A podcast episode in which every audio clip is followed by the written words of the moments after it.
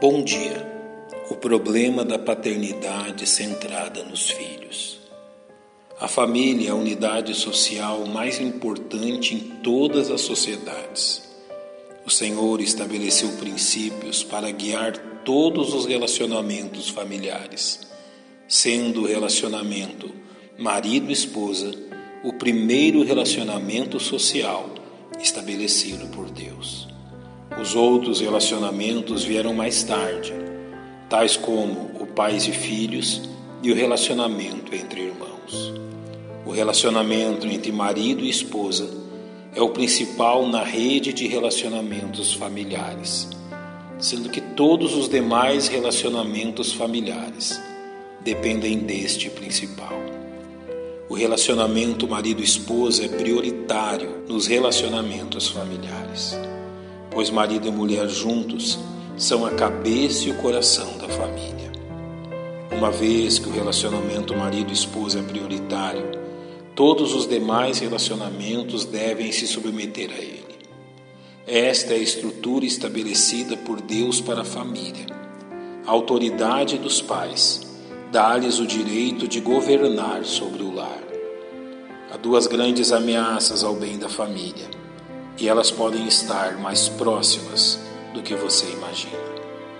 O menosprezo com o significado do relacionamento marido-esposa no processo de paternidade e a prática da paternidade centrada nos filhos. Frequentemente, pais têm deixado seu primeiro amor um ao outro e focalizado sua atenção extensivamente aos seus filhos. Mas este é o primeiro passo para o rompimento dos relacionamentos familiares. E há uma crença que tem sido cada vez mais aceita, que os filhos são o centro do universo familiar, ao invés de membros vindos dele. Há cinco questões sobre as quais deveríamos pensar profundamente quanto a esta questão. Primeiro, a paternidade centrada nos filhos é contrário ao significado bíblico do relacionamento marido-esposa. O livro de Gênesis revela que, ao olhar para a criação, a reação do Senhor foi: E viu Deus tudo quanto tinha feito, e eis que era muito bom.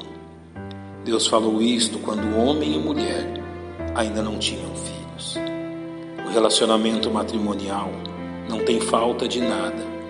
Os filhos não completam a família, eles a expandem.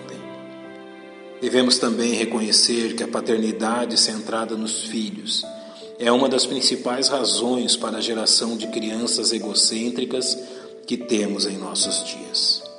Pois ser o centro da vida familiar tende a gerar nos filhos uma prematura e falsa sensação de autoconfiança, tornando-os autossuficientes antes de estabelecer o autocontrole. Outro problema da paternidade centrada nos filhos é promover a independência familiar e não a interdependência familiar, levando os filhos a crescerem envoltos no egoísmo e incapazes de reconhecer a necessidade de relacionamentos saudáveis com outras crianças.